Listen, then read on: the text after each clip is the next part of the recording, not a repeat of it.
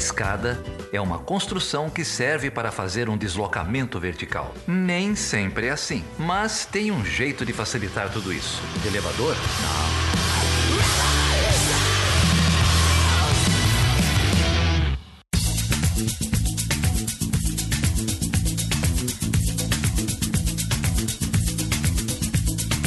Seja bem-vindo e seja bem-vinda a mais uma edição do Chutando Escada. O meu nome é Felipe Mendonça. E o meu é Débora Prado. E aí, Débora, o que, que vai acontecer hoje? Hoje a gente vai falar sobre o que uma pesquisadora na área de relações internacionais e uma, uma internacionalista, como ela deve se comportar e sobre qual tema ela precisa estudar.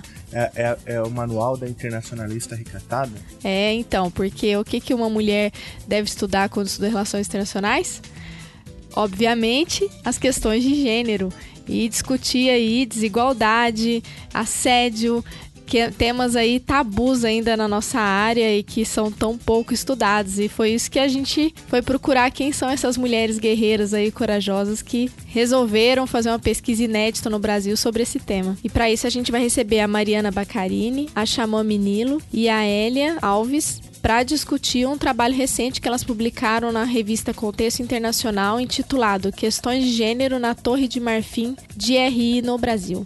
Mariana é professora da UFPB, a Xamã também lá da UFPB e a Elia professora da UFPE. Eu li esse artigo e fiquei bem, bem impressionado com os dados que tem lá. Pois é, eu já também discuti bastante com os alunos e as alunas aí da, do curso. Eu acho importantíssimo e vai ser foi um debate muito bom, uma discussão assim tão necessária na nossa área. Então tenho certeza que todo mundo vai gostar. Então é isso aí, com vocês o manual da internacionalista catada. É muito bom esse nome. Eu, eu na, nas manifestações de rua, os movimentos eh, feministas chamavam uma palavra de ordem eu adorava muito. Eu acho muito interessante que é assim, é mulher, lugar da mulher é no tanque. Aí as mulheres gritavam, né? De guerra. Acho que é, é isso aí. Então vamos lá. A ideia é bem essa. Então é isso aí. Com vocês, o manual da internacionalista recatada.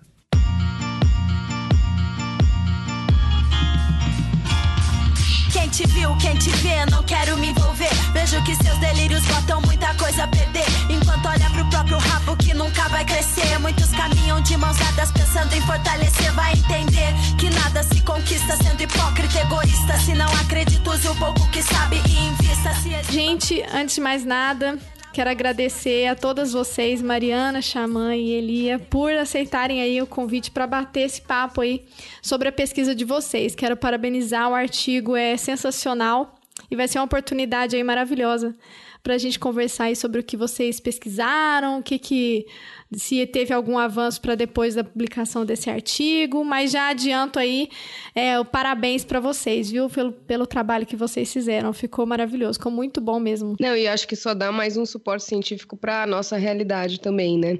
Para ninguém falar que é mimimi, a gente vê aqui com os dados que vocês mostram que a, a realidade das mulheres na academia é realmente dura, e isso a gente vive na pele, então ficou, foi muito bom ter um artigo sendo publicado que traz evidências e, e literatura e tudo mais para a gente poder discutir isso mais a fundo e com mais propriedade, não só um conhecimento de causa empírico, mas também agora com vários dados aí que foram ótimos vocês terem juntado e compilado e analisado. Então vamos bater esse papo aí vai ser bem legal. Ah, obrigada, gente. É um prazer estar aqui também. E é um artigo que, particularmente, a gente tem muito orgulho. É, acho que, tirando o Xamã, especificamente, que trabalha mais com questões de gênero, é, eu e Elia, a gente costuma trabalhar com outras, outros temas, mas, particularmente, talvez esse seja o artigo que eu tenha mais orgulho, é, não só do resultado, mas do, da importância do tema, até porque, digamos que é algo que é muito presente na, na academia e que todas nós, como é, vocês disseram, né, todas passaram por isso e continuamos enfrentando né, diariamente esse, essa luta aí.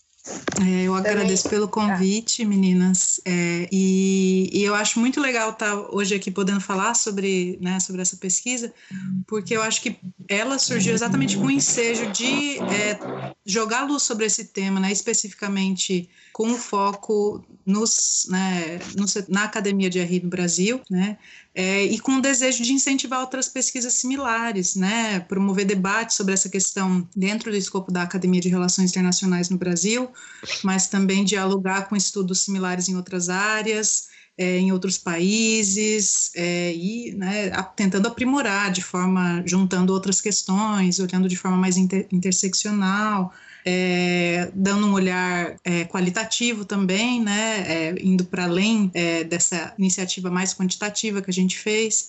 Então, é muito legal para a gente estar tá aqui hoje falando sobre isso. Também queria agradecer né, o convite, a participação. Em primeiro lugar, a Xamã e a Mari, que chamaram para participar da pesquisa. É, pessoalmente, como Mariana falou, né, não é minha área de pesquisa core, mas foi muito legal a experiência e, e, a gente vê nos dados e nas declarações, né, como o Xamã falou, muitas vezes a gente recupera cenas da nossa memória, né, a gente passou por alguns momentos difíceis mesmo, né, porque quando você vai ligar, lidar com essa questão de gênero na academia, você está falando de uma história, né, da sua história, inclusive. Então, foi uma experiência incrível participar dessa pesquisa e acredito que a gente vai ter um bom, uma, uma boa conversa aí. Tá bom? Obrigada, meninas. Gente, posso fazer a primeira pergunta? Bom, deixa eu fazer a primeira pergunta. É, eu queria saber é, sobre essa pesquisa que vocês discutiram a questão da desigualdade de gênero, discriminação na academia com foco de RI. Queria saber um pouquinho se vocês poderiam conversar como começou, assim, de onde surgiu a ideia de fazer essa pesquisa, esse levantamento. Se vocês poderiam falar um pouquinho sobre isso com a gente. Essa pesquisa ela surgiu inicialmente a partir de um convite do Mulheres, né? Então, é, eu acho que é uma grande alegria para a gente falar que essa pesquisa é fruto de algumas parcerias, né? Duas parcerias importantes. A primeira com Mulheres e a segunda com a Abre, né? É, o Mulheres que vem atuando desde 2016, né, no seu primeiro encontro, é, levantou algumas demandas, né, e uma delas era exatamente nós conhecermos melhor a situação né, das mulheres é, nas RI no Brasil, né?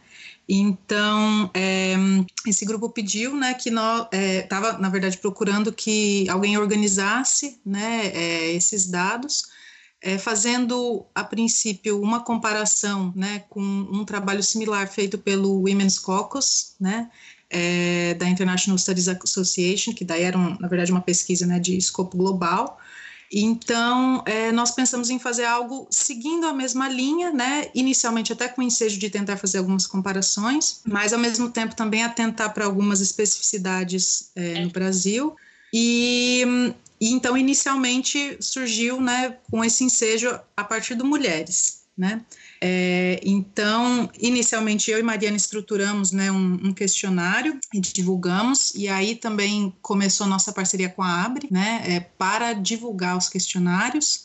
É, e também para depois para ceder algumas informações né, sobre é, a própria composição dos membros da Abre, né? É, e aí Mariana que fez mais esse diálogo, né? Enquanto eu fiz mais o diálogo com mulheres e então eu acho que é, esse trabalho, além de trazer um resultado interessante, ele, ele foi muito um processo interessante de elaboração, né, com esses dois parceiros importantes. É, acho que a gente também podia já agradecer, né, não só a, a, a inspiração do Mulheres, né, e a ajuda, mas também é, queria agradecer a Liliana, nossa colega de departamento, que ajudou a gente a montar o, o questionário online, né? Que eu e Xamã, a gente estava um pouco perdido ali no início, e a Lili ajudou a gente.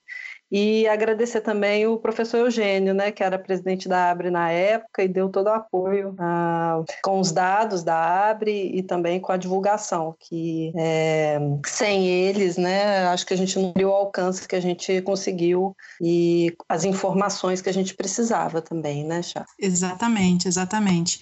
E isso foi o início, né, e aí depois vou até pedir para a Elia falar um pouquinho, que a Elia se juntou a nós depois, porque nem eu nem Mariana somos especialistas em métodos é, quantitativos de pesquisa, então a gente né, é, acabou encontrando alguns problemas e Elia logo se juntou ao grupo para nos ajudar né, a fazer realmente um, um trabalho é uma pesquisa quantitativa de qualidade, né? Então foi quando eu entrei na história. E aí é, foi bem interessante, né? Tentar primeiro entender o que, quais eram as informações que a gente tinha desse questionário, né? Que como o Chama falou, que foi aplicado. até que ponto a gente poderia utilizá-lo para realmente comparar com pesquisas anteriores feito, feitas em outros países, né? Então a gente teve toda essa dificuldade, é, entender a representatividade dessa amostra, né? E, e, foi bem interessante, né? Ver como foi massiva a participação das mulheres é, em aderir, em responder, em participar, né? Em comentar. Então, quando você vai para os dados e, e daí vai para uma segunda estratégia de pesquisa, que eu acredito que foi Mariana que fez, né? De levantar junto às universidades um relatório, um mapeamento, né? Da presença das mulheres nos departamentos de relações internacionais. Então a gente fez essa análise casada, né, das respostas que a gente tinha, dos dados que, que as pessoas responderam, com dados do perfil dos departamentos, né? E aí a gente conseguiu ver mesmo como foi grande participação das professoras, principalmente, né? É, que era um, um objeto específico que a gente estava querendo analisar, a situação ali acadêmica de quem já passou por toda a trajetória acadêmica e, e hoje estaria ocupando né, lugares de, uh, da área acadêmica, profissional, profissional não, acadêmica como atuando como professoras né, nos departamentos. E, uh, e apesar de não ter tido tanta participação dos homens, a gente também teve significativa participação, né? Então isso foi, foi importante para a gente conseguir comparar e analisar né, o quadro todo e o quadro mais específico de quem realmente respondeu. Então, a, a pesquisa foi caminhando mais ou menos nesse sentido. Acho que vale a pena a gente lembrar também que o, questionário que a gente se baseou, né, é, do Women Caucus, a gente teve que fazer algumas adaptações para a realidade brasileira, né? E além disso, a, como a própria Elia, quando chegou, nos ajudou né, a entender, tinha algumas fragilidades enquanto questionário para uma análise de dados mais é, quantitativa e mais assertiva, né? Então, é, alguns dos, das informações que a gente conseguiu, a gente nem pôde utilizar direito, algumas outras variáveis que a gente depois considerou que seriam importantes, a gente não tinha é, é, captado. Então, é, foi realmente uma pesquisa bem exploratória, é, um primeiro esforço, assim, né? E esses dados das universidades, das faculdades também foi algo bem complicado de conseguir. Quando eu fui atrás, é, junto com estagiários, é, as pessoas simplesmente não respondiam, sabe? A gente mandava e-mail para todo mundo, entrava em contato, ligava, é, pedindo basicamente um dado muito simples, que era a, a, o nome dos professores que compunham né, a, o departamento, levando em consideração que existem as, dif as diferenças né, entre uma universidade pública, que tem os departamentos, a universidade, as faculdades privadas, que não funcionam, pelo menos a maioria, em esquemas de departamentos. Então, a gente tentou é, equalizar essas informações e muitas vezes a gente teve que buscar essas informações. É, é, não só a, a, na internet, mas também algum contato específico que eu tinha, alguns colegas tinham com com outros professores e ligava para eles e pedia para complementar a informação, porque parece que, o, a, pelo menos nesses dados específicos, foram bem difíceis da gente conseguir. E olha que eu nem perguntava diretamente, né, é, a proporção de professoras e de professores, né? Eu, eu pedi os nomes, basicamente, mas mesmo assim foi complicado. Essa frouxa sem olhar de canto, fecha a boca, ouça, eu não tô brincando, essa estratégia é fraca, já vou chegar te derrubando.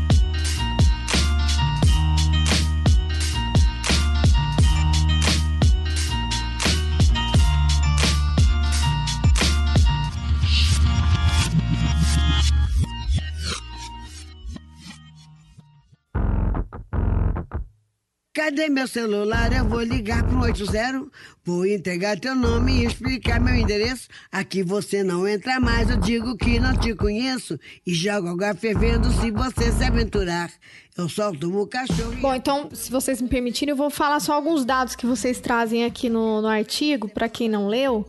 É, nós, vocês apresentam aqui as taxas de resposta por gênero, né? Então, é, entre os associados da ABRE, as mulheres ficou com 511 respondentes, homens 607, o total de 1.118.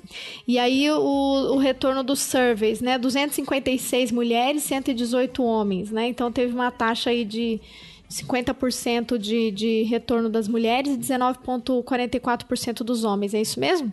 Isso, é no, no, universo total de associados da ABRE, né, que seriam 511 mulheres, 607 homens, a gente conseguiu 50% das mulheres, pelo menos. Né? Certo. E aí, no caso da, dos associados da ABRE, tanto alunas de graduação, pós-graduação e docentes responderam ao questionário, né? É, e às vezes até nem, nem membros da academia, né? Muitas, alguns, é uma quantidade menor, mas alguns eram profissionais que ainda eram associados à ABRE, mas que não atuam mais na academia, mas querendo ou não, tiveram a experiência acadêmica acadêmica. Né? E quais são os, os, os, dados que vocês acham mais relevantes aqui para a gente apontar? São vários, né? Mas eu queria saber de vocês, para a gente poder a, a, entender melhor o cenário. Eu vi aqui a questão da relação entre o status acadêmico por gênero, né? Então, quem era casado, quem era divorciado, quem era solteiro. Uh, eu vou falar esse, depois vocês vão me lembrando os outros que vocês acham importantes. Entre as pessoas casadas, né? As mulheres, 41% casadas, 38% os homens. Entre aqueles que vivem com parceiros, 14% mulheres e 28% homens. Divorciados, o percentual de mulheres foi de 10% e 6% de homens divorciados que responderam. E solteiros, 34% as mulheres e 28% os homens. Né? E aí depois tem os dados de quem não respondeu ficou com 1%. É, esses, esses dados, é, muitas dessas tabelas a gente fez em relação a hipóteses da, dos estudos né, de gênero em, em academia, que falam que há uma, haveria uma tendência de que mulheres a, a, que entram na academia, que têm uma vida mais acadêmica, assim, é, não casariam, teriam menos filhos, sabe? É, elas acabariam tendo que optar, de alguma forma, por uma vida a, acadêmica ou uma vida pessoal, é, né, casado, com filho e tal. Então, a gente, muitas dessas, dessas tabelas é uma tentativa de, de tentar ver se isso a gente teria de fato nas RIs no Brasil, né? É, particularmente, eu acho que esses dados são interessantes, ah, inclusive em relação a, a número de, de, filhos, parece que, que realmente o, o, os homens têm mais filhos que as mulheres, entre os professores, né, que fazem parte da, da, de universidades que ensinam relações internacionais do Brasil, as mulheres tendem a ter menos filhos do que os homens, por exemplo. E isso é, um, é uma hipótese que aparece é, na literatura, né? É, mas também eu não sei, eu acho que a Elia seria mais mais, mais interessante responder a se esses dados nossos efetivamente teriam uma, uma comprovação dessa hipótese ou, ou não, né? Ou seria refutada, né? No sentido, parece que, que leva a entender que isso haveria, mas né, a gente, pelo menos, a meu ver, não houve uma, uma comprovação muito forte nesse sentido, nessa primeira parte do nosso estudo. É, eu acho que assim a primeira, o primeiro grande resultado, né, não do survey especificamente, mas só de observar o perfil do gênero dos membros da ABRE, o relatório e aí o survey, né? É, primeiro dado importante é mostrar que as mulheres, e isso se comprova tanto no universo da ABRE quanto no relatório, é, a cada três professores, se a gente puder falar assim, né, a cada três profissionais de relações internacionais, um é mulher, ou seja, a participação da mulher na área de relações internacionais do Brasil, ela é cerca de 33%. E onde você vai, você já se sente dessa maneira, né? Você percebe que geralmente tem mais homens. Então, isso, isso é um dado concreto é, estatisticamente significante, se a gente pode falar assim, né, que nossa pesquisa traz. E, e importante, né, porque uh, todos esses dados mostram isso. Apesar de que algo que a gente vê é que isso tem mudado, né? Quando você vê em relação a orientadores que há prevalência de homens, você vê que em relação a alunos de pós-graduação, o número de mulheres tem aumentado. Então, em tese, espera-se né, que, que ao longo dos anos as mulheres vão ocupando uh, esses lugares né, na academia. Então, acho que essa seria o primeiro grande resultado concreto que a gente tem. A participação das mulheres na, em posições né, de, de academia, é, da, de professoras, ela é de um para três. Então, a cada três professores, um só é mulher, né? Uma é mulher. Então, acho que esse é o é, primeiro dado é, importante. É, até na tabela, né? É, tem alguns casos que são são assustadores, né? Porque tem, tem simplesmente algumas universidades que os departamentos não têm nenhuma mulher, né? Ou, ou que é o caso da universidade da, da UF, né? Da Universidade Federal Fluminense. Enquanto na Federal de Goiás, na, pelo menos na época, era uma mulher em 20 homens. Né? Então, é óbvio que assim, a, a, esses dados especificamente, é, a gente, eu não consegui tantos né, de todas as universidades, como eu falei, foi muito difícil de conseguir isso mas reflete essa disparidade, que na, na grande maioria é, é, bem diferente. Né? Na Federal da ABC, por exemplo, 22 homens e 8 mulheres. Né? Então, na, na, na UNB, 14 homens e 7 mulheres. Né? Aqui seria um esquema de um terço, e, e, enfim, em outros casos, nenhuma. Aí você pensa, não tem ninguém. No caso da Federal Fluminense, eu acho que é no curso de estudos estratégicos, se não me engano. Ou seja, não tem nenhuma mulher especialista em estudos estratégicos que pudesse compor aí, né? E quando a gente apareceu com esses dados, a gente é, publicou foi chegando a mim, eu não sei se chegou nas meninas, que a gente não, a gente ainda nem conversou sobre isso, na verdade.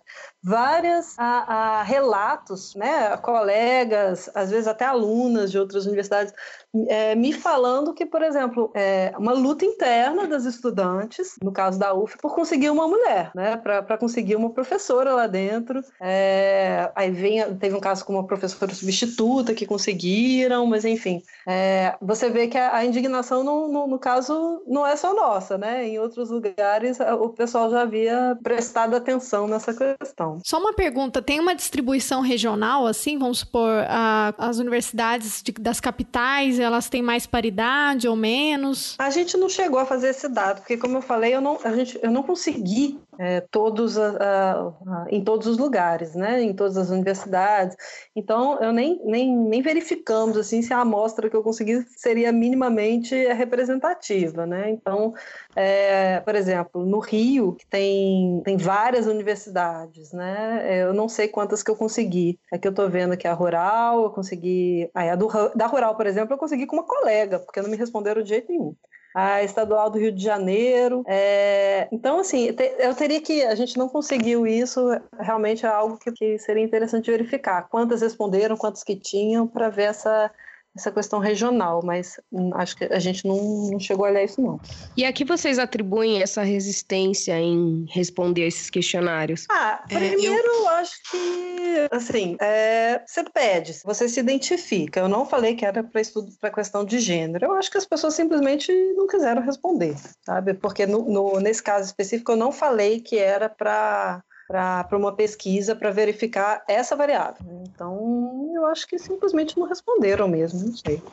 É, e no caso do survey já foi algo um pouco diferente, né? Nós fizemos o convite para responder é, uma pesquisa dizendo que era enfocada nas questões de gênero, e daí nós notamos outra questão que foi que muitos homens não responderam, né? Muitas mulheres responderam, proporcionalmente muito mais mulheres do que homens responderam, e eu tive, inclusive, é, colegas que eu conhecia vindo conferir comigo. Ah, mas é para eu responder, mesmo eu sendo homem, né? Então é muito interessante como, é, no caso de já se dizer, né, no caso do survey, já se dizer que é uma, uma pesquisa enfocando na questão de gênero, muitos homens já dizem, bom, já pensam, né? Bom, então já não tem nada a ver comigo, né? Então eu acho que isso também, apesar de não estar tá, é, diretamente, ser uma questão diretamente tratada no trabalho, foi algo que nós, no processo de desenvolver essa pesquisa, é, nos confrontamos, né? Como é, a questão de gênero já é vista como questão de mulher, né? Os homens já se colocam, muitos já se colocam fora disso, não tem nada a ver comigo, né? Ao invés de perceber esse aspecto relacional.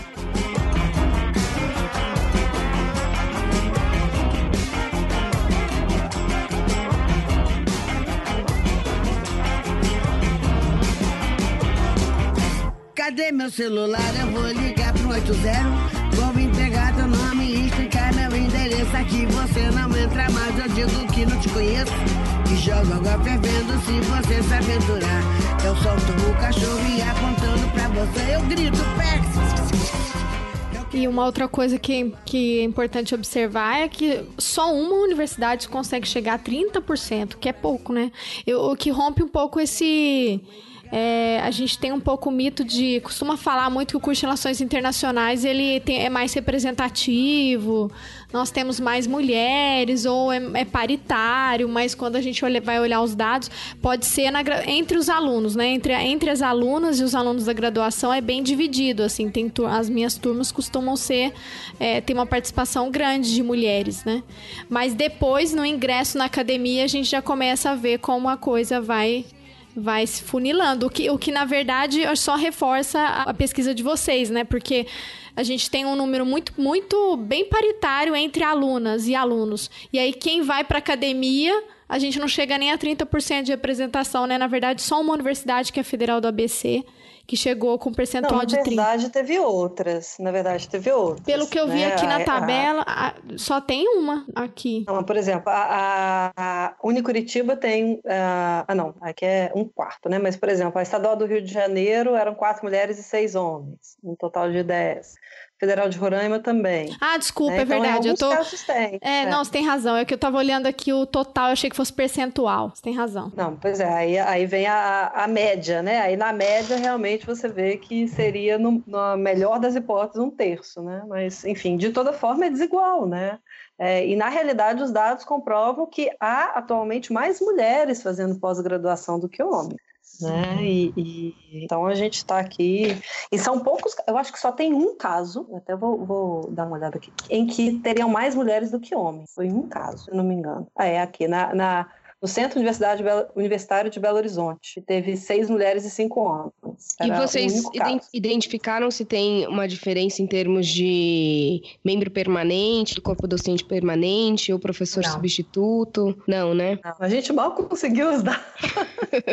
né? Então, assim, a, eu acho que talvez, quem sabe, numa próxima pesquisa, o pessoal esteja mais interessado em mostrar seus dados, né? Mas dessa vez foi foi na luta, né? Ah, não, me, me, corrigindo aqui, tem mais dois casos que tem mais mulheres do que homens. Na Federal do Amapá, que aí é oito mulheres e três homens, então, né, ponto pra gente. E, e, na Federal de São Paulo, que é oito mulheres e sete homens.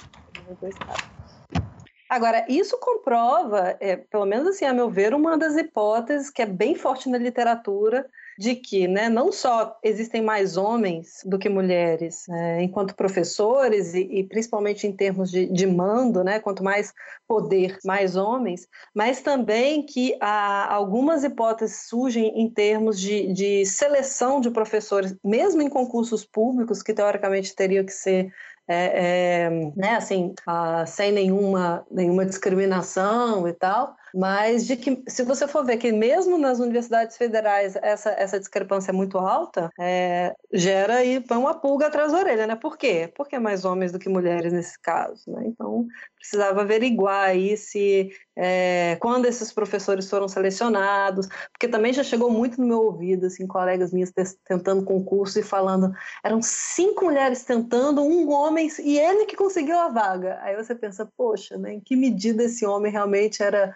é, tinha mais, é, em termos assim, mérito mesmo para conseguir essa vaga, ou em que medida houve algum tipo de discriminação, porque é uma das hipóteses também, mesmo em relação a concursos. Não, e a gente olha às vezes as bancas, né? É, essa, a composição das bancas, nem sempre eles prezam por um equilíbrio de gênero ou pelo menos uma representatividade mínima das mulheres. E aí fica difícil também, né? É, você vê essa dificuldade da representatividade, né? E das pessoas se aterem a essas questões, enquanto se faz um discurso institucional a favor da, da discussão de gênero e tudo mais, mas nessas pequenas escolhas que a gente vê realmente qual é a política, qual é a prática que as universidades adotam, né? Em geral. Então tem. É, as barreiras são muitas, mas são muito sutis, né? Então também é difícil de você identificar, apontar, endereçar elas objetivamente, porque cai nessa, nessa questão de uma interpretação, né? Pois é, vamos lá, né? Esse, esse nosso questionário é, não, não dá conta de muitas das variáveis que, particularmente, eu acho que, que devem ser averiguadas é, em relações internacionais do Brasil. E que enquanto uh, eu fazia minha pesquisa, né, para escrever o artigo, eu ficava, gente, não é possível. Por exemplo, é, uma, uma pesquisa, não vou lembrar agora o autor, falava o seguinte, que professores, é, quando avaliados pelos alunos, os homens são mais bem avaliados que as mulheres. E como que eles averiguaram isso em um caso? Fizeram aulas online, né, é, é e com uma professora e um professor. E eles trocaram, colocaram o nome do colega, sabe? Ao invés da, dela colocar o nome dela, ela colocou o nome do professor e o professor colocou o nome dela. E, e fizeram, a, controlaram a variável assim, ele dava duas turmas, uma com o nome dele e uma com o nome dela. Ela, uma com o nome dela e uma com o nome dele.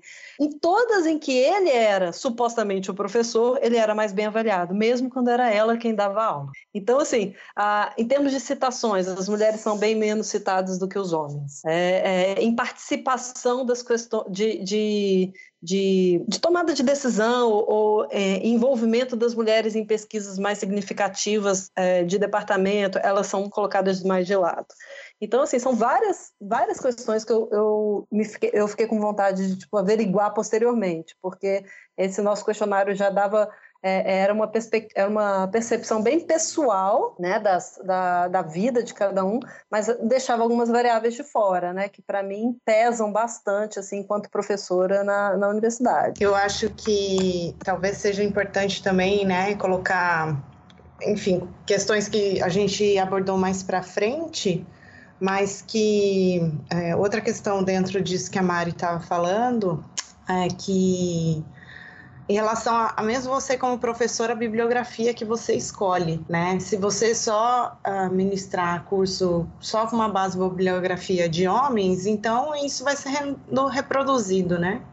Então a importância também dessa questão. E não sei, acho que a Xamã pode falar um pouco melhor, né? Mas é, em relação a esses primeiros, essas primeiras tabelas que a gente colocou, da questão da, da posição né? Se a mulher é casada ou solteira, vive sozinha ou não, né? Isso traz também à luz hipóteses que falam em relação a conflitos de interesse da escolha profissional, né? A gente trouxe esse dado, né? Que ah, 14, quase 14% das mulheres responderam que ah, a, a, escolha profissional pode ter um impacto negativo na sua relação, né? Versus é, 7,6% dos homens. Então, essa questão é, do que fazer, e, e isso se materializa em questões práticas ali, e se deslocamento para o trabalho, escolha de onde trabalhar, restrição de onde vai poder trabalhar, né? Então acho que isso tem, tem é, reverbera coisas que a gente vê no dia a dia, mas às vezes não estava tão materializado assim em dados. E você olha, ah, eu me identifico com isso, né? Nunca tinha pensado nessa questão e isso eu posso me identificar. Então, acho que talvez a Chama consiga colocar melhor essas questões da, que a teoria levanta, né, e que uh, o questionário traz em si. É, eu acho que, que é importante, talvez até né, dar um, um passo para trás e contextualizar nessa né, pesquisa, é, talvez separando, digamos assim, esse olhar feminista, né, as, as mulheres e as relações internacionais em, em, duas diferentes esferas, né? Uma delas mais conceitual e teórica, né, de estudos feministas, e outra mais prática, né, de análise das instituições e suas, né, como elas tratam as relações de gênero, né? É, e eu acho que, que essa pesquisa que a gente fez, enfocando nas três, nos três temas de desigualdade, discriminação e assédio, né? É, eles, é, ela traz a, a, joga luz, né, em como nessas relações práticas institucionais, né, a gente ainda precisa trabalhar muito, né? Às vezes é, nós temos uma sensação, né, é, de progresso por estar tá conseguindo trabalhar com temas feministas nas relações internacionais, né? Mas é importante também dar esse passo para trás e olhar para o ambiente né, acadêmico no qual a gente realiza essas pesquisas, no qual a gente dá aula, no qual, enfim, a gente estuda, né? É, e realmente avaliar se nós estamos fazendo né, progresso, né? É, então, nessas práticas diárias dentro das instituições, né? na, na questão de é, desigualdade de gênero. Né? É, essa questão estrutural, né? Essas mulheres que têm jornadas duplas ou triplas, né? Que elas precisam conciliar família e trabalho, né? Enquanto para muitos homens ainda não é uma questão ter que conciliar família e trabalho, né? A função deles ainda é vista como restrita é, simplesmente ao trabalho, né? E a mulher tem que necessariamente é, tratar de tudo, né? E quando se olha para o trabalho, né, qual é o, o, tipo de trabalho que essas mulheres têm acesso, né? Qual é o tipo de instituição que elas têm esses trabalhos, né? No caso do Brasil, a gente vê que tem uma divisão é muito clara entre dois tipos né, de instituição, as universidades públicas e as privadas, com tipos diferentes de trabalho. Né? Então, o trabalho na universidade pública que oferece talvez uma estabilidade maior, é, e teoricamente, como né, já foi mencionado, é, uma vez que você entra, você tem então um salário né, é, sem diferenças de gênero, e é nas particulares que muitas vezes o trabalho é determinado pela quantidade de aulas que você dá. É, nós analisamos a diferença salarial, né, é, entre os professores em geral, por gênero, né, e deu pouca diferença, mas daí quando nós analisamos dentro das instituições privadas, né, havia uma diferença maior. Isso é, em instituições em que o salário né, não é um salário previamente determinado como né, servidor público, a diferença salarial é maior entre homens e mulheres.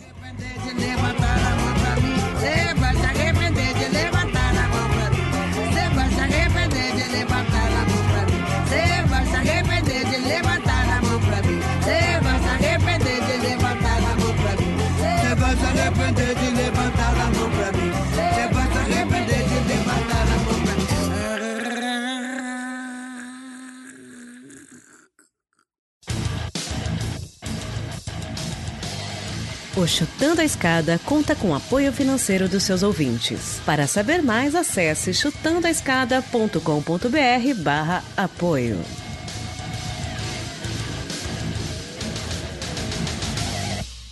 Girls Time.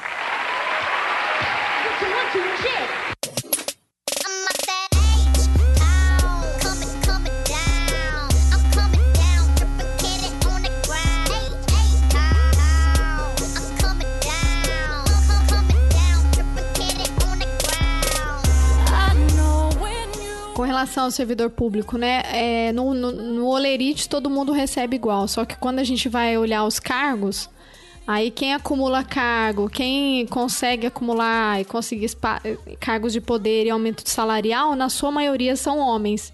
Então acaba tendo uma diferença salarial também não tão grande, né? Igual, por exemplo, na, entre as privadas, mas existe essa diferença, né? Então, assim, é, a chance de acumular salário por conta de cargos, ela é, ela é maior entre os homens do que entre as mulheres, né? Então, ou mesmo para conseguir bolsista produtividade, aí são outras variáveis também, né? Mas não é tão, não é tão gritante. E se tem outra questão que o nosso artigo também não captou, é porque nas particulares, pelo menos né, é, em uma das que eu dei aula, é, você tinha, você recebia por quantidade de turma, né, que você estava, mas alguns professores, pelo menos naquela época, ainda poderiam conseguir é, se tornar como se fossem professores adjuntos, né, é, receber um salário, lá, de T40 ou de dedicação exclusiva, alguma coisa do tipo, mesmo dando menos aulas. E, e pelo menos onde eu dava aula, além da maioria dos professores no geral serem homens, é, esses que continuam, conseguiam essas benesses eram todos homens. Assim.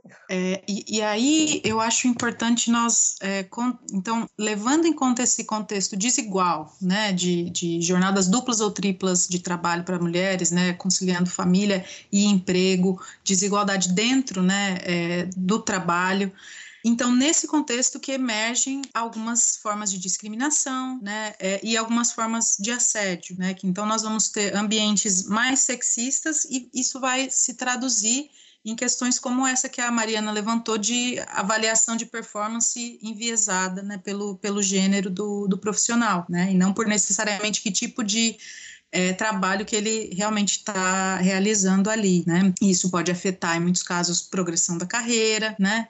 É, e é, eu acho muito interessante também salientar é, um aspecto que emergiu com muita força na pesquisa, a importância das diferentes percepções sobre tanto discriminação quanto assédio, né? Porque nós perguntamos sobre é, as pessoas terem experienciado é, ou visto algum tipo de discriminação, né? é, desde um comentário deslegitimando o trabalho de mulheres ou pesquisa sobre mulheres, né, ou fazendo piada sobre isso, ou mesmo se as pessoas, é, né, já num, num, num, lado mais sério do, do espectro, né, mais, enfim, terrível, é, se elas já experienciaram ou viram, né, é, práticas de assédio, né, e é muito interessante, talvez um dos, dos aspectos mais, assim, alarmantes da pesquisa, né, quando a gente nota como muitas pessoas já tiveram muito contato com assédio, né? E ao mesmo tempo também como muitas pessoas não veem coisas que, pelo menos para mim, seriam claramente é, práticas de assédio, não se não veem como tal, né? Então, ainda que seja um resultado também indireto da pesquisa, eu acho que é, traz atenção para esse ponto que é muito importante. Nós precisamos discutir essas questões é, seriamente para até conseguir lidar com elas efetivamente, né? Porque senão é, ainda vai ter muito daquele tipo, não, acha, isso não é, você está né, levando a sério demais, que é algo inadmissível, pode, né? Você pode Por dar favor. um exemplo? Eu queria falar um exemplo nesse sentido, né? Que quando vai para as questões de discriminação, você já sofreu discriminação na academia? Em quais áreas, né? Então a gente colocou na figura 17, que é a página 383, mas seria 19, né? E você tem 63% das mulheres falando: olha, eu já sofri discriminação na academia por causa de gênero. E aí a gente colocou, ah, porque você trabalha com métodos diferentes, ou com uma questão de discriminação de raça ou idade, teorias não do mainstream. Mas aí foi bem emblemático, porque apesar de 63% das mulheres falando que, olha, eu já sofri alguma discriminação de gênero, né, na academia, vem lá, né, na hora que a gente coloca, ah, comente, né, a parte mais qualitativa, é, uma pessoa escreve a discriminação de gênero não é um problema na, na, nas relações internacionais. E, e coloca que, ah, não, a, a, a, importante, a discriminação mais importante é em relação à renda né? Então, não estou querendo deslegitimar, né, que, que renda é, um, é uma questão importante na academia, não é isso. Mas enquanto que você tem 63% das mulheres falando que, olha, esse é um tema importante porque eu já sofri em algum momento algum tipo de discriminação, homens falando que não, isso não é um problema. Então, assim, isso é emblemático que a Xamã está trazendo, né, é, querendo, a gente, a gente achou bem chega a ser engraçado, né? Você fala, puxa, mas lógico que ele acha que não tem discriminação, né? Ele talvez nunca sofreu. Mas a gente, enquanto foi fazendo o artigo, a gente conseguia trazer memória e compartilhava umas com as outras, né? É, nossa, é, isso é interessante, aconteceu comigo em tal situação, a gente foi lembrando de momentos, né, na academia. No ano mesmo que a gente estava trabalhando o, o paper, se não me engano, 2018, foi no final do ano, eu fui num workshop apresentar um trabalho que era mais de economistas. Eu era a única mulher ali apresentando o trabalho. Todos eles, na hora do almoço, eles sentavam todos numa mesa e me deixavam sozinha almoçando. Eu falei, gente, eu nunca tinha sentido na pele uma discriminação tão grande por eu ser mulher. Ninguém vinha, oi, por favor, vem sentar com a gente. Você tá você é apresentadora no workshop, eu era a única mulher, né? Então aquilo foi extremamente constrangedor, né? E aí você vai vendo que isso é muito comum. Uma vai contando uma história, outra contando outra história. E aí vem pessoas que falam: não, isso não é um problema. Ah, mas como assim não é um problema, né? Então, acho que isso, é. essas questões são emblemáticas aí. E nisso Xamã tem razão, né? A gente precisa problematizar isso e trazer essas questões e dialogar com os nossos alunos e conversar com os pares, porque é, essa não percepção é algo que ajuda na manutenção do problema, né?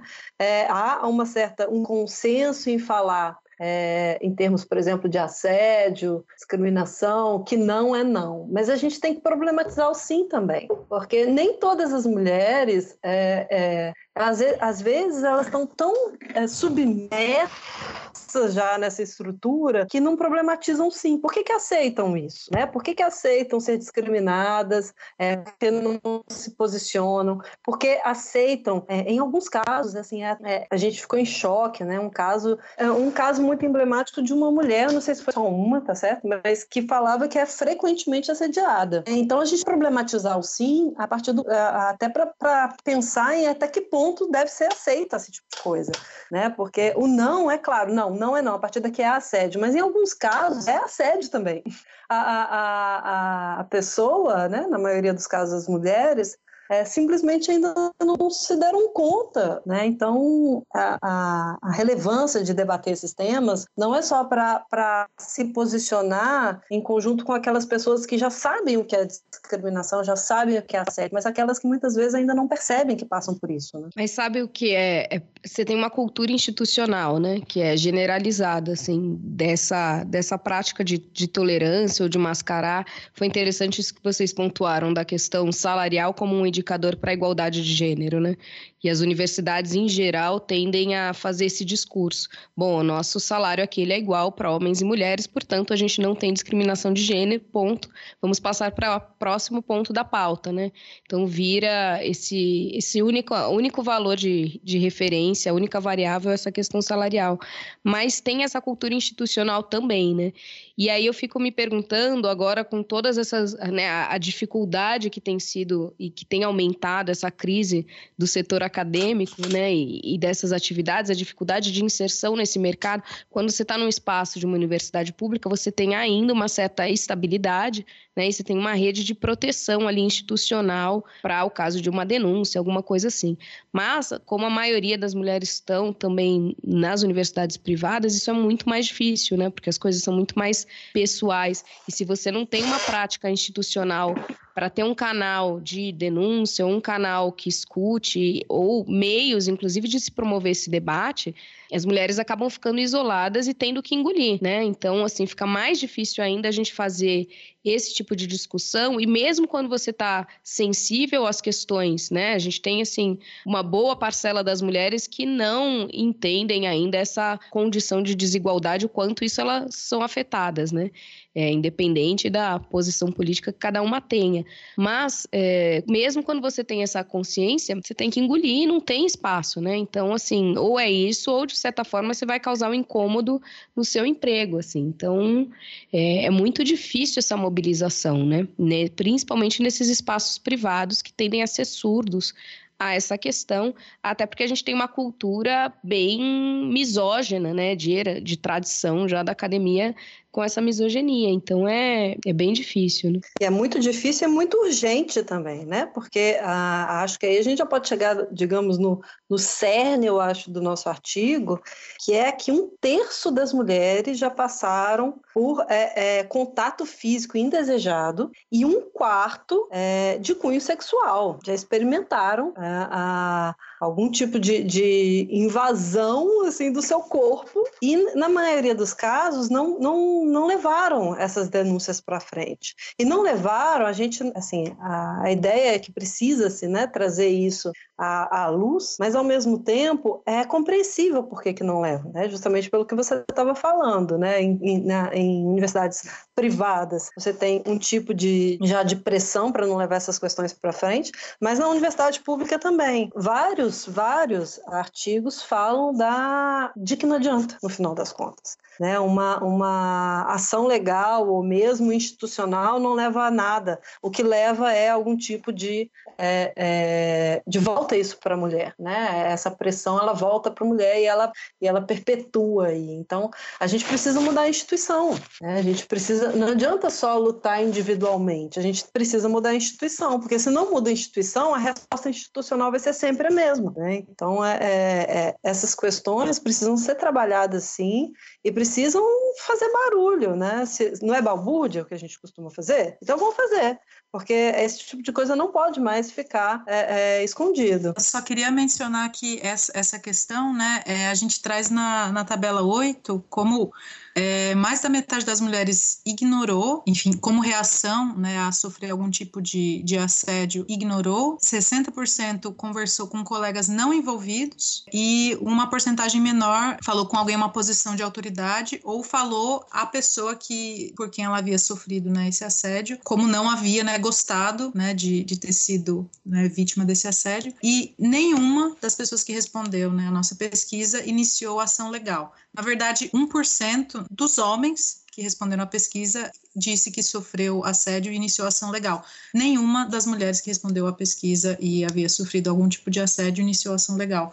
Então, eu acho que isso salienta a importância exatamente dessa mudança cultural, de incentivar né, esses espaços de solidariedade né, é, entre as mulheres, entre as vítimas de discriminação e de assédio, né, porque são nos pequenos coletivos feministas nas universidades que essas vítimas muitas vezes encontram algum tipo de apoio, né, nas instâncias institucionais é muito mais é, improvável que venha esse apoio. É, e aí eu acho que a, se há algo que a gente pode se regozijar é que, pelo menos na minha época de faculdade, é, a gente não tinha esses coletivos. Né? Não era muito comum você ver um coletivo feminista é, com força e, e, fazendo barulho quando casos de assédio acontecem na universidade. E a, na UFPB, por exemplo, né, onde a gente dá aula, a gente tem o Empodere, que, são, que é um grupo uma coletiva feminista que é, elas se organizaram as alunas e fazem frente. Elas não só é, estudam feminismo, mas também realizam ações. Né? Essa semana mesmo teve a palestra com, com uma prefeita de uma cidade daqui, daqui de perto de João Pessoa, teve a deputada estadual convidada, teve, enfim, teve um evento grande falando sobre políticas públicas para as mulheres. Elas promovem né, conhecimento e ajudam a, a, as alunas que passam por, por algum tipo de assédio. A gente tem também na universidade é, um coletivo né, organizado por professoras, mas que participam várias alunas também. Né? Então, a, hoje em dia são mais organizadas, essa resistência já está um pouco mais organizada e, e, horizontalmente, né? porque verticalmente, em termos institucionais, a gente vê que não, vê, não tem muita resposta. Mas é, é essa organização horizontal que é capaz de mudar a percepção vertical também. Né? E isso ajuda, por exemplo, a, a, a que professoras se sintam inspiradas também a participar é, de cargos de chefia e levantar essa bandeira e, e assim vai mudando as instituições. Né? Infelizmente as instituições são resistentes à mudança mas se elas não mudam, elas se, elas se tornam defasadas demais, né? Então, é, se elas não mudam, elas são mudadas, no final das contas. Eu acho que essa, o que a pesquisa vai apontar é, é, é o que a gente já percebe na sociedade como um todo, né? A universidade é um reflexo de uma sociedade que, que quando as mulheres conseguem alcançar alguns espaços de, de poder, alguns espaços que seriam considerados privilégios dos homens, né, que é o caso mesmo das próprias universidades, que há pouco tempo atrás a gente não tinha, era marca, hoje já é baixa a participação de mulheres, mas a, há alguns anos atrás era mínima, né? Então já tive é, relatos, por exemplo, de, de, de, uma professora que tinha um, que entrou no departamento, ela era a única mulher e ela comentou assim que na época, quando ela entrou, isso já tem, já deve ter uns 30 anos, assim, bastante tempo. Uma professora já sênior, ela falou: "Não, na época o diretor não conversava comigo, ele passava recado para os colegas homens falarem com ela. Então, só para a gente ter uma ideia, né? E as coisas eu acho que, que elas caminham em passos. Eu, eu concordo com você, Mariana. Eu acho que a gente melhorou muito, inclusive por conta das estudantes, das mulheres mais jovens, das alunas, e, e isso tem gerado um tensionamento, mas institucionalmente a universidade ela dá respostas muito lentas, né? E que desestimulam, inclusive, o próprio debate, né?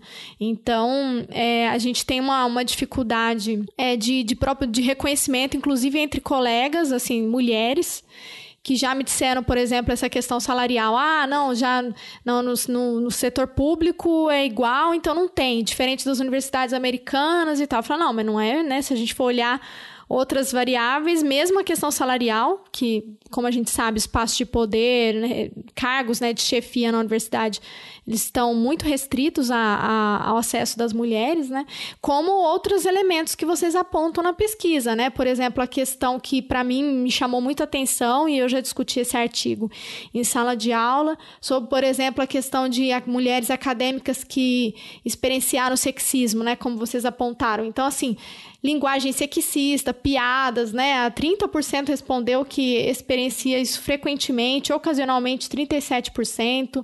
Como as mulheres não são levadas a sério, desqualificação das atividades profissionais. Isso é muito grave, né? Porque você cria um ambiente muito ruim para o trabalho. E mais do que isso, eu acho que, como vocês colocam, a universidade ela tem que ser também um, um, um, contraponto da sociedade, né? Então é dali que a gente tem que pensar em medidas assertivas para lidar com esse problema internamente e fazer frente também a, ao, ao, que a gente discute num plano mais amplo, né? Eu queria dizer que eu fiquei muito feliz, né, de saber que você já, já discutiu esse artigo em sala de aula, Débora. É muito, muito satisfatório, né, saber disso.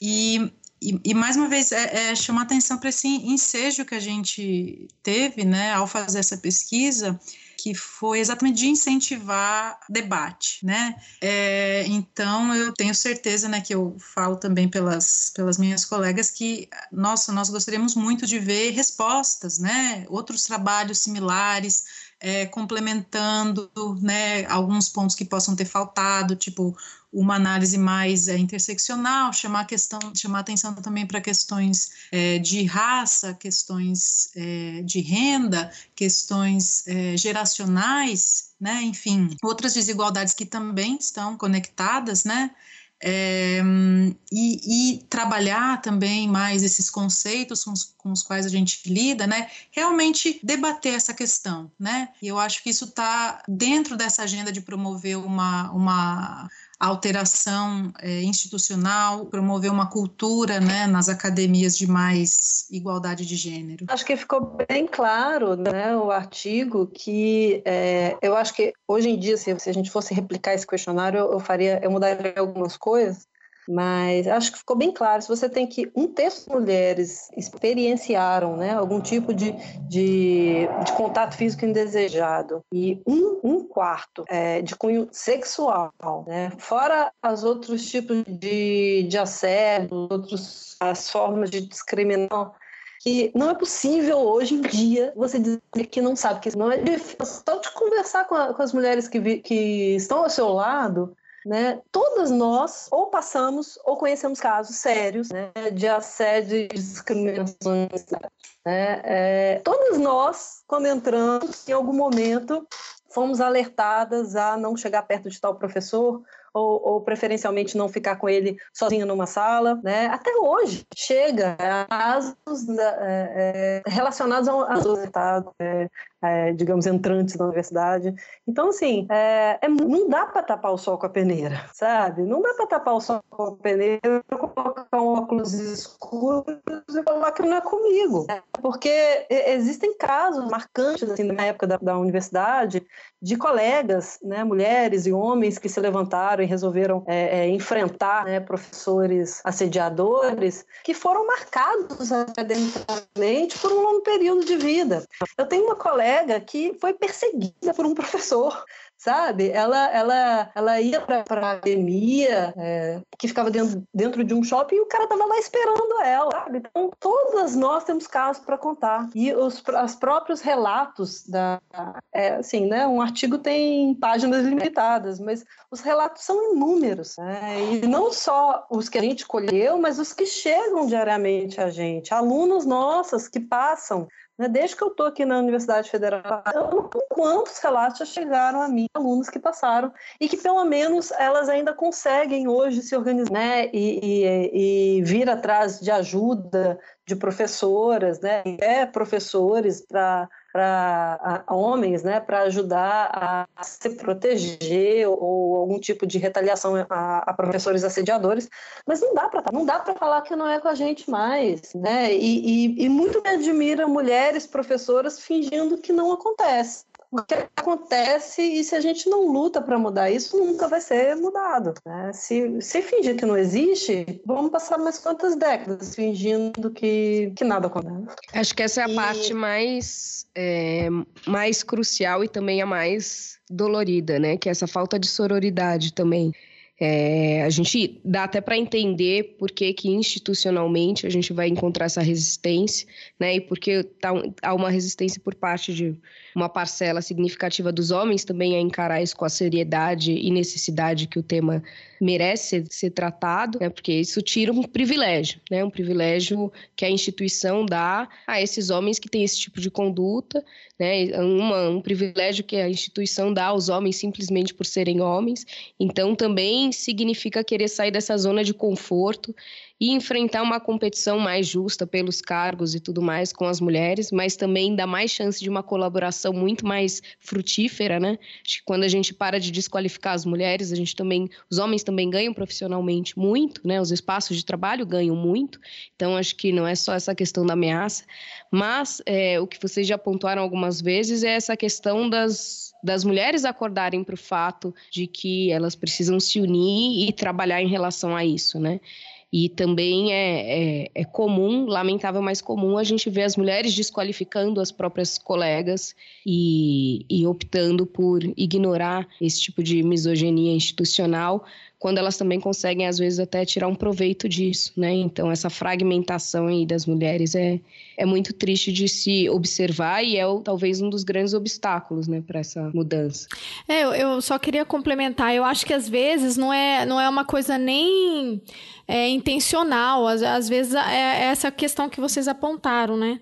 de às vezes a mulher nem se nem se vê nessa situação, né? Porque às vezes é uma outra geração que já que já tá tão normalizado que é como vocês falaram, não é isso mesmo e acaba não percebendo.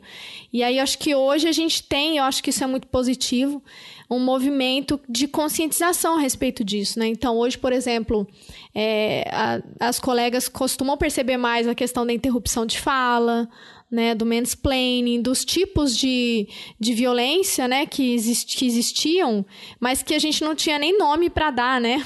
Então, assim, é, e hoje a gente já, já discute muito esses outros mecanismos, né? Esses outros tipos de, de violência contra a mulher, né? De desqualificação, de piadas que, né? Ah, não, era só uma piada. Então, eu acho que a gente avançou muito, assim, no sentido de ter uma maior conscientização, mas ainda precisa melhorar muito mais, né? Muito, como a própria pesquisa de vocês apontam, né?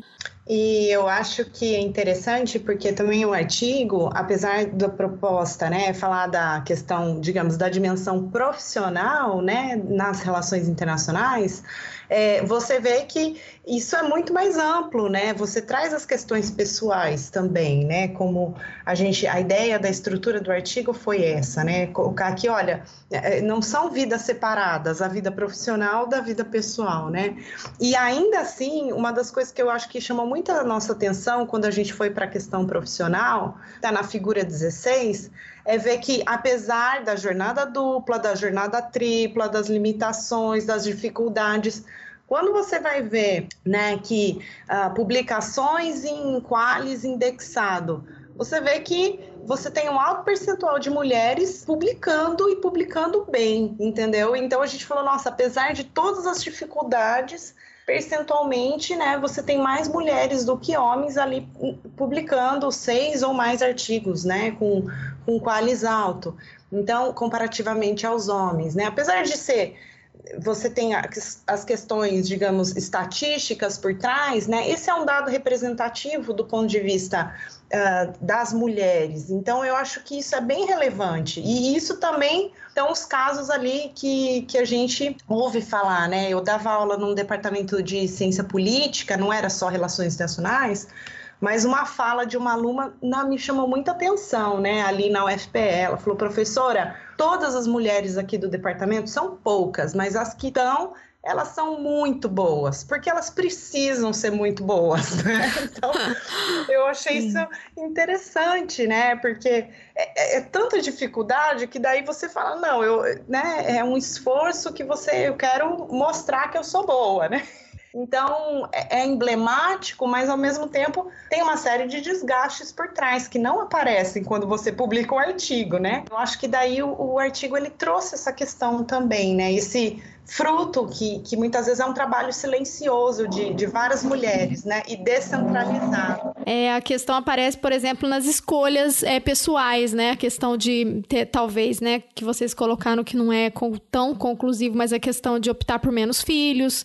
Eu acho que se a gente fizesse um questionário perguntando sobre questões envolvendo ansiedade, né? Problemas envolvendo saúde mental, eu acho que certamente a gente teria também alguns resultados apontando para essa sobrecarga carga, né, que, que, que acontece entre as mulheres que estão na academia, né? Então, ah, na verdade, o, o que é importante nessa lógica da sororidade e da, da resistência é, é, o ninguém larga a mão de ninguém mesmo, porque as mulheres, quando chegam onde conseguem chegar, né, nós, professoras, que passamos por esse processo todo, chegamos onde chegamos depois de uma árdua batalha contra um sistema né, e contra nós mesmas, né, que, que a gente enfrenta a síndrome do, do impostor, que é achar que a gente não merece estar onde a gente está, que é achar que em algum momento vão descobrir que a gente é impostora e que a gente não merece o lugar que a gente está. Então, a gente vence esse processo em algum momento, né? Espero. E a gente tem que dar a mão para as nossas alunas e carregar elas com a gente, facilitar essa, essa vida, né? essa vida acadêmica. É dar a mão para alunas de graduação, e continuar ajudando elas no mestrado, a identificar esse sistema, a, a, a dar força para elas e conseguir e elas conseguirem enfrentar também né, esse sistema de forma conjunta, né, que é, é uma das formas de resistência que, que hoje eu acredito ser mais eficazes e mais bonita também, né? Afinal de contas, somos todas mulheres no mundo machista, né? Então, por que não dar a mão e ajudar aquelas que estão ainda começando? Muito bom, falou tudo. I woke up like this. I woke up like this. We flawless. Ladies, tell them I woke up like this. I woke up like this. We flawless. Ladies,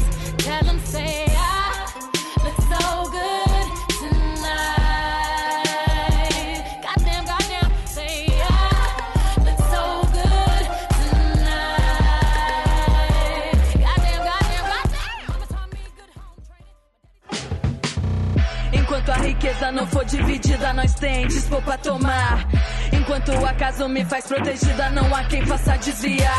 Falsas promessas que atrasam momentos, as encruzilhadas e os cruzamentos. Leões e hienas, selva de cimento. Eu desci pra arena e todos estão atentos. Minha proteção, instinto sustento, mão na direção. Sem rosa dos ventos, se for contramão, é um instinto sustento. Eles querem meu sangue e cobram lançamento. Eu, eu acho que a gente pode também adicionar isso também, né? Que é certamente realmente um dos elementos centrais e mais bonitos né, da luta feminista, eu acho a importância do autorrespeito, do autocuidado, né? É, reconhecer que às vezes uma coisa pequena como aquela piadinha, né, é, pode gerar toda uma insegurança com um trabalho que você desenvolve, né?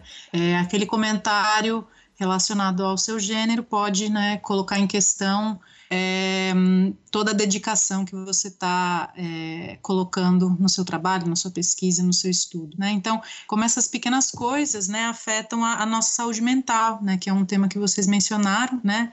É, e eu acredito que hoje vem ganhando, né, mais destaque, mas ainda assim, né, é algo que, que demanda muita atenção, né, e essas questões estruturais, né, é, de desigualdade e esses casos que nós somos confrontadas, né, de discriminação, esses casos de assédio, eles vão, né, solapando a nossa saúde mental. Então, é muito importante ter esse autocuidado, né?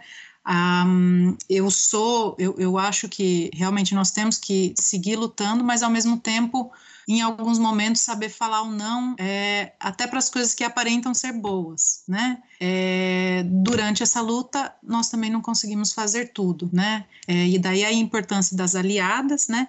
Mas de dar o nosso tempo, né? Às vezes nós não conseguimos dar aquele apoio que nós precisamos, às vezes nós precisamos dar um passo para trás, porque nós também, mulheres, somos as mais sobrecarregadas, né? Principalmente com essas questões de inclusão. Sempre sobra, né, para alguma mulher para lidar com essas questões, né? Então, é, é um equilíbrio, né, muito difícil e que não existe, obviamente, uma receita, né? Depende de cada uma da sua situação, né, dos desafios que são enfrentados, mas exatamente de equilibrar, né, esse trabalho com o apoio que se consegue dar para colegas, para estudantes, com esse autocuidado, né? O espaço para si, para se recuperar dessas dificuldades diárias, né? É, eu no momento, né, tô, tô me recuperando é, de uma questão de saúde, né? Então eu tô muito confrontada com essa questão, assim, é, é uma luta diária a necessidade de produzir durante um doutorado, né, o desejo de produzir e as limitações que eu encontro, né? Então, essas pequenas coisas, é, eu acredito que nós mulheres, por sermos, né, muitas vezes sobrecarregadas com os aspectos pessoais, né, com o mundo privado, né, é, nós temos que reconhecer o peso delas e exatamente não deixar elas só para trás e escondidas né, das publicações, como, como foi mencionado. Sim, a gente consegue, mas a que custo, né? Então, é importante reconhecer também essas questões e aceitar quão pesadas elas podem ser e as nossas próprias limitações, né? E eu digo tudo isso, né, enfim, reconhecer do contexto duro em que a gente está e a necessidade premente de lutar todos os dias, porque os nossos direitos, né, estão ameaçados. Então, enfim, desafio, né? Eu achei ótimo isso que você colocou, porque é um equilíbrio tão difícil mesmo, né, da gente achar, porque também, assim, é, eu acho que pouco se fala, né? Você mencionou de novo essa questão da saúde mental e tudo mais. É, pelo menos o que eu tenho acompanhado é uma discussão muito forte sobre saúde mental dos alunos, do corpo discente, né? E essas taxas altas de, de suicídio, de depressão entre é, os mais jovens. E passa de uma forma muito velada essa questão da saúde mental dos docentes, né? E se a gente não está bem, como é que a gente vai cuidar e auxiliar o próximo, né? E o outro. E, e cada vez é exigido mais, né? Então a gente também não pode estar tá num dia ruim, a gente tem que estar tá sempre super mega poderosa.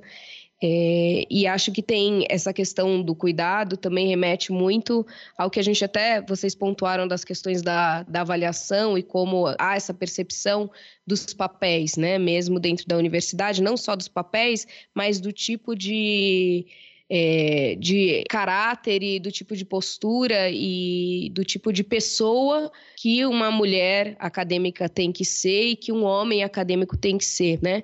Da mulher se espera mais o colo, o afago, esse, esse encontro desse abraço e do homem isso não é tão esperado, né? E aí isso tem esse vínculo com essa relação maternal que a gente faz, que desde, do, desde bebê a relação que a gente tem com uma professora é sempre a, a, tia da creche, depois a professora da escola, né? Que vai ser sempre essa relação nutrida com muito afeto e uma relação muito pessoal também, né?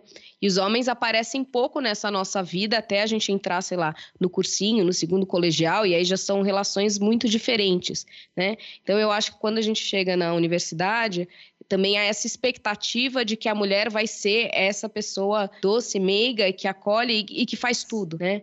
É, que você tem um problema, você recorre que ela vai resolver. E a gente se coloca nesse papel também, né?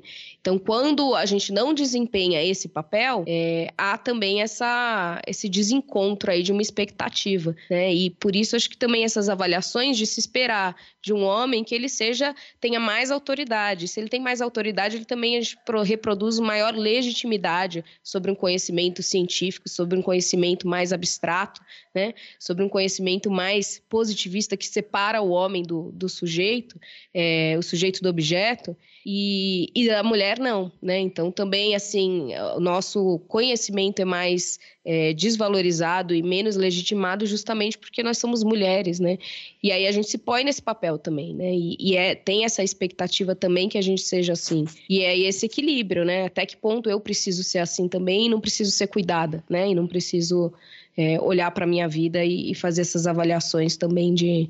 É, eu acho muito delicado assim, esse, esse equilíbrio e a gente se colocar sempre nesse papel de vamos é, enfrentar essa luta e combater ativamente sem ter é, esse cuidado com a gente também, né? E saber que às vezes a gente precisa se fechar e parar um pouco, né? É, atualmente, pelo menos, a minha experiência é que, pelo menos a minha, né? Eu não posso falar por todas. É, pelo menos comigo vem sendo bem colaborativo, sabe? Eu costumo falar para os meus alunos, eu já tenho dois filhos para criar. Uma tem um ano e nove meses, o outro tem quatro anos. Eu não realmente meu tempo é contado, minha vida é corrida. Então, se é para trabalhar junto, vamos colaborar, né? Então, quando eu digo é, essa coisa de né, segurar a mão, né, ninguém larga a mão de ninguém, vamos junto, né, vamos ajudando, é, desde que seja colaborativo, porque né, não dá para ninguém carregar aluno no colo e, e, fazer o caminho por eles, né? Eles têm que traçar o próprio caminho. E, então, a, a inclusive para empoderamento próprio, né? Para empoderamento próprio, seja aluno ou aluna, né? Eles precisam se empoderar e, e, identificar. A universidade é um momento muito de mudança muito radical, né? São quatro anos, cinco anos na vida de um, de um, de um jovem que, que muda toda a sua concepção de vida. Então, é, é um esforço deles também, né? Eu acho que esse, esse tema de cuidado pessoal é algo, é algo que está chegando nas, nas universidades não só com os discentes, mas com os docentes também. Apesar de você ver muita reprodução e muito preconceito falando que é, é mimimi, né? Que depressão é, é mimimi, que é, é, quem não aguenta bebe leite, né? Então acho que está, está é uma ideia forte que está chegando na universidade que, enfim, é, vai ajudar, inclusive, na nossa luta, né? A gente reconhecer que nós não somos mulheres maravilhas também, né? Não somos assim a, a super super-heroínas, que essa, aliás, é uma, é uma das grandes falácias, né? Um dos, dos, grandes problemas na luta feminista, você achar que dá conta de tudo, porque na realidade, né, somos todas limitadas, todas e todos, né? Todos limitados. Então a gente tem que conhecer os nossos limites também. Bom, gente, eu, eu enquanto vocês falavam, só para encerrar minha fala aqui, uma coisa que eu lembrei que é um esforço que eu acho que a gente tem dificuldade, pelo menos eu, mas eu percebo que outras colegas também têm, é de falar não, né? A gente tem uma dificuldade enorme de falar não. A gente acaba topando muita coisa e, e sem, sem olhar também para essa questão, né? De que a gente não dá conta de tudo, né? Eu acho que esse também é um aprendizado, né? É, bom, eu quero agradecer. Eu acho que esse é um tema importantíssimo e eu acho que ele tem que circular em todos os espaços. Eu, é, como eu falei para vocês, eu trabalhei esse artigo em sala de aula, mas como já era de se esperar, ficou aquele, aquele silêncio. É, sabe? Aquele silêncio em sala de aula, assim, todo mundo meio chocado com os dados. Os, os alunos homens, a maioria estava surpresos, assim, com a informação, porque eu acho que partiam desse pressuposto que não tem problema, que na academia não existe esse problema. E as alunas eu percebi que elas queriam falar, mas elas se seguravam para não falar, sabe? E aí um espaço que a gente tem muito de escuta, assim, de troca, é mais o grupo de estudos que a gente tem aqui, que eu, que eu toco junto com a professora Lara. E aí é sempre um momento que o grupo, ele sempre, ele, assim, é muito tempo de discussão, sabe? A gente começa, ah, não, vamos ver se é uma hora, acaba virando duas horas e meia, três horas, porque é um espaço que as alunas têm necessidade de falar mesmo, essas questões que acontecem diariamente diariamente. E aí é o que a gente estava conversando, né? De não ter um, um, um espaço institucionalizado para lidar com as questões que envolvem, né? A, a toda a temática da atuação, não só, né? Da, do, dos próprios estudos de gênero que é, estão sendo atacados, né? Então, assim, a gente está num cenário bem difícil, né? Mas também com esse espaço de escuta, que eu acho que é tão importante, né? E de fortalecimento mútuo, assim.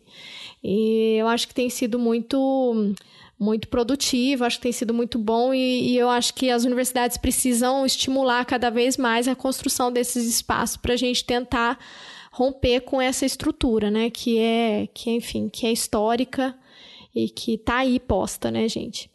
Bom, quero agradecer vocês imensamente por terem topado participar desse bate-papo.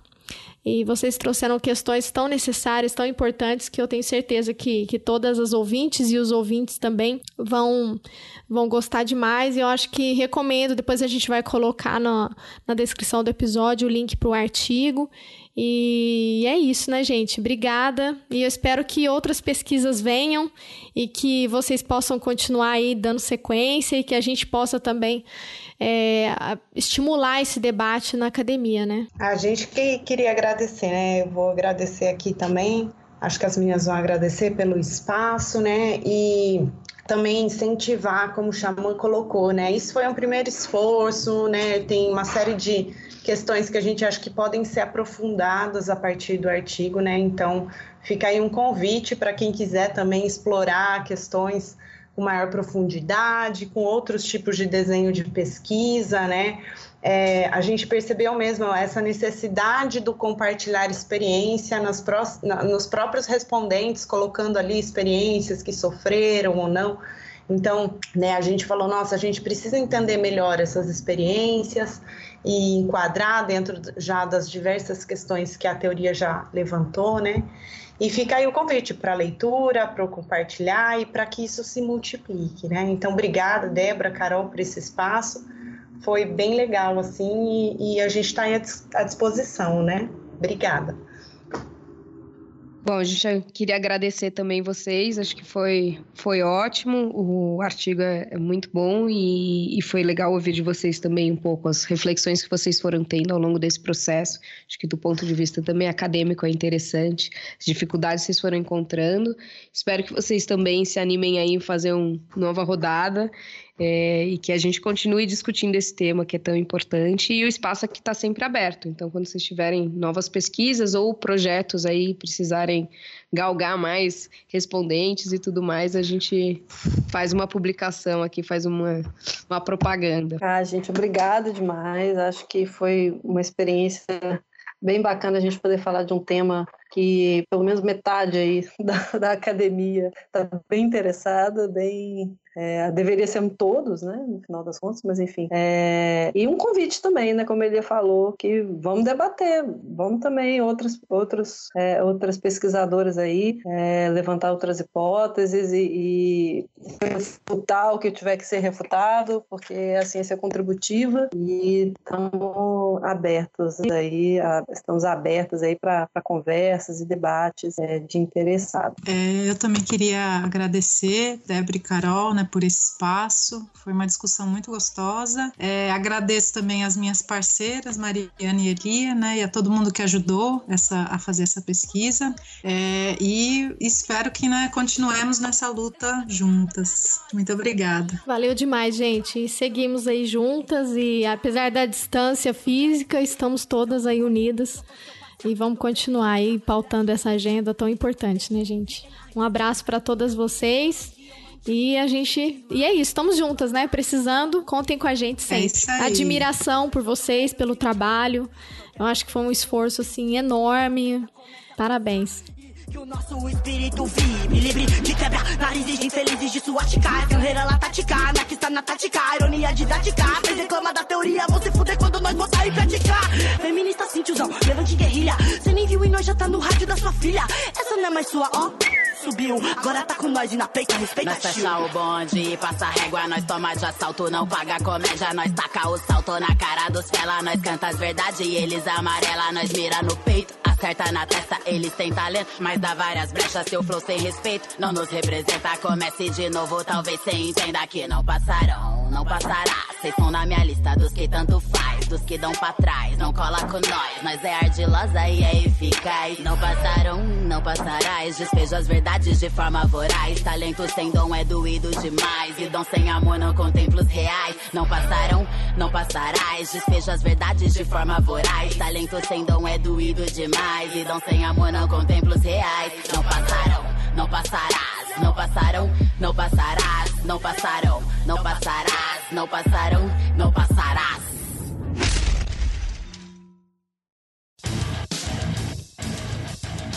Você acabou de ouvir mais um episódio do Chutando a Escada. Para apoiar, acesse chutandoaescada.com.br barra apoio.